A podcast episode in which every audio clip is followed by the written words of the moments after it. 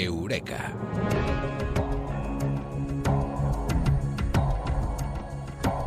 El fracaso escolar es uno de los grandes problemas eh, del sistema educativo, del español y de todos. Del fracaso escolar hablamos esta noche en Eureka.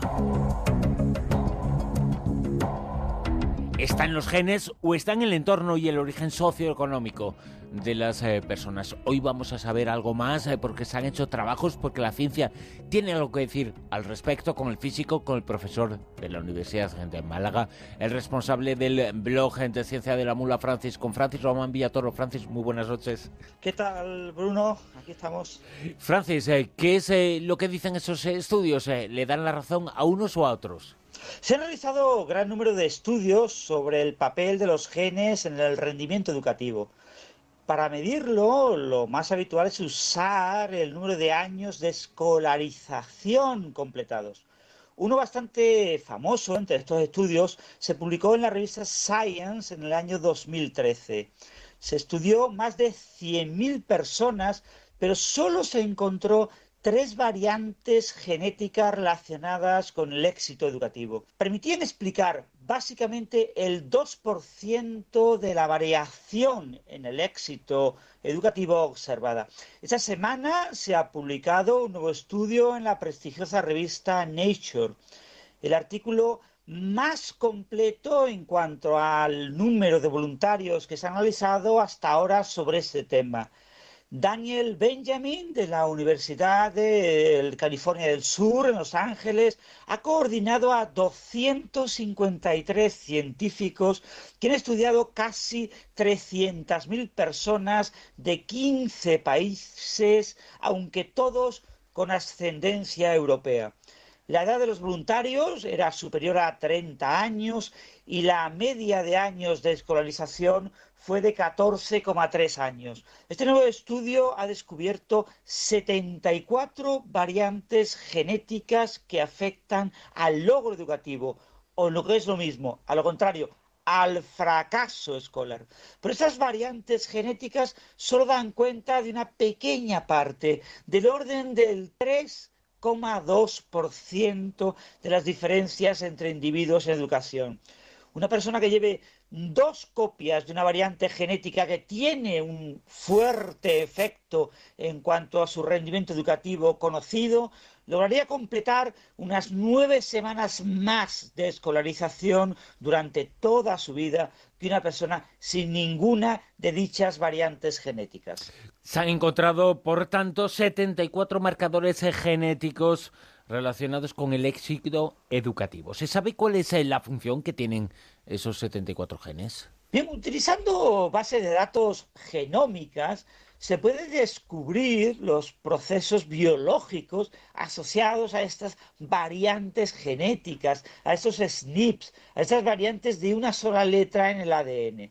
Los 74 SNPs descubiertas en este estudio, publicado esta semana en la revista Nature, se encuentran en, ciertas regiones del genoma que regulan la expresión de genes relacionados con el desarrollo del tejido nervioso del feto, que dan lugar al cerebro del recién nacido. Tanto el desarrollo de las neuronas durante el periodo prenatal como los procesos básicos de construcción del cerebro están regulados por estos genes. La identificación de estas variantes genéticas asociadas al desarrollo del cerebro y su funcionamiento sugiere una correlación causa-efecto con un éxito eh, importante, con una relación muy buena con el éxito educativo. Obviamente, cuantificar la capacidad conjunta de 74 variaciones genéticas, 74 SNPs, a la hora de predecir el rendimiento educativo no es fácil. En este nuevo estudio se ha obtenido solamente una correlación del orden del 3,2%. Por tanto, estos 74 genes eh, descubiertos no son determinantes principales del rendimiento educativo. Efectivamente, los eh, genes algo dicen, pero sobre todo lo que dice, y muchos son las eh, condiciones socioeconómicas eh, de las personas. Este estudio lo que viene a certificar es eso, pese a que se ha descubierto que existe un acondicionamiento, que los genes dicen algo, pero dicen muy poco, ¿no? ¿Cómo se miden las influencias que pueden o no tener los genes en ello? Dado que la genética parece influir solamente un 3,2% en el éxito educativo, los investigadores han destacado en el artículo que han publicado en Nature el papel de la influencia social, la asociación genética con el nivel de estudios queda quizás eclipsada por otros factores como el nivel socioeconómico y el nivel educativo de la familia del niño.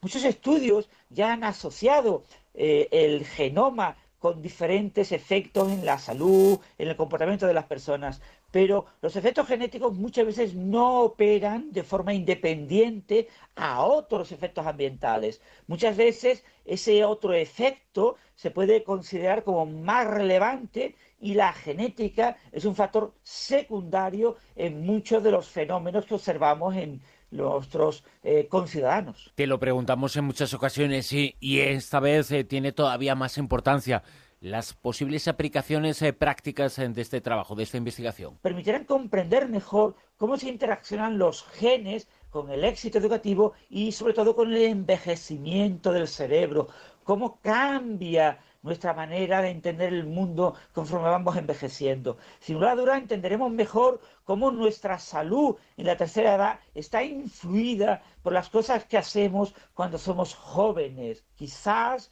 nuestro entrenamiento, nuestro nivel educativo influyan, las cosas que hagamos de jóvenes influyan en cómo estemos a nivel mental cuando seamos mayores. Y esto posiblemente tenga ciertas susceptibilidades, ciertas influencias genómicas. Por ello es muy importante hoy en día que entendamos la influencia de los genes en el nivel educativo y lo que, los logros educativos que eh, conseguimos.